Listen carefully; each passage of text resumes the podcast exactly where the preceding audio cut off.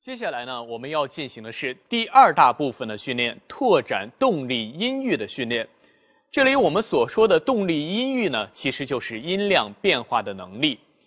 这部分的训练呢，是为了增强对音量大小变化的控制能力，用来保证我们面对不同的听众人数和不同的交流距离呢，能够采用不同的表达方式。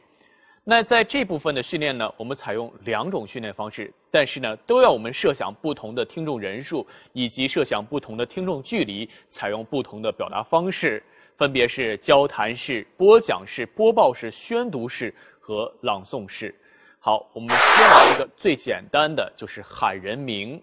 我们在这儿把人名设计成为阿毛吧，有一个人他叫阿毛。好，我们现在先来一个交谈式的，就比如说，我们现在以这样的距离和这样的人数，如果你喊阿毛，我叫阿毛，你会怎么喊我？阿毛。那女生呢？阿毛。对，就是声音相对，它的音量变化比较小，它的音量就是很小，对吧？好，现在咱们音量要开始变化了，咱们设想一下，现在不是这个距离啊，比如说变到一个比较更大的一个教室，咱们中间隔的距离可能有十米，然后这个时候，哎。人数也变多了，这个时候你要喊我，怎么样呢？阿毛，哎，阿毛，对，那咱们现在再把这个距离扩大，咱们扩大到室外啊，比如说咱们今天在学校门口，离很远的距离，你看见我了啊，想非常主动跟我打招呼，然后离的距离可能有二十米、三十米，甚至五十米远，那这个时候你会用一种什么样的音量跟我打招呼呢？阿毛，哦，对，那你呢？阿毛，对，那我们看到，就是因为咱们的这个听众的人数也好，或者是这个距离也好啊，然后发生变化，咱们的音量大小就发生变化了。那在这里边呢，就是咱们所说的这个动力音域的这个练习。那第二个部分呢，我们用一首比较简单的诗歌来进行训练。这个诗歌很简单：白日依山尽，黄河入海流，欲穷千里目，更上一层楼。我们先试着用交谈的方式来播送，怎么播？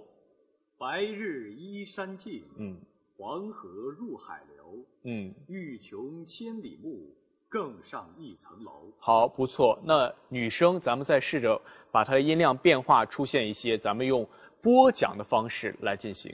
白日依山尽，黄河入海流。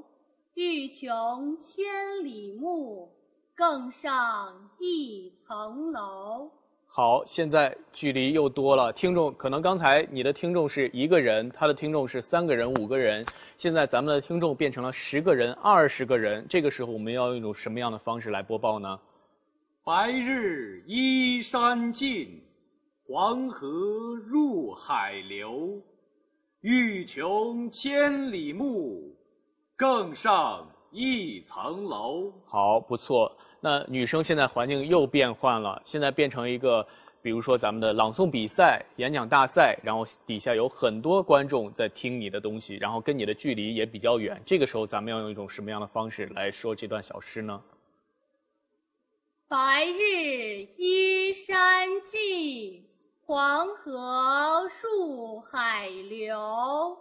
欲穷千里目，更上一层楼。好，咱们两位同学表现都非常不错。可以看到，就是根据不同的人数、不同的交流距离，咱们一定要用不同的方式来进行表达，这样别人才能听见你的声音，听清楚你的声音，并且也能够明确你的表达目的。好，那在最后呢，我要跟大家说的是，进行。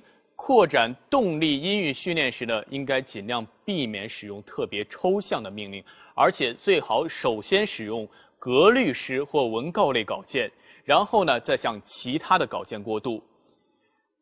扩展动力音域训练呢，我们并不要求绝对值的训练，但要求相对的有层次的变化。我们要做到这种状态呢，就一定要做到抓两头放中间。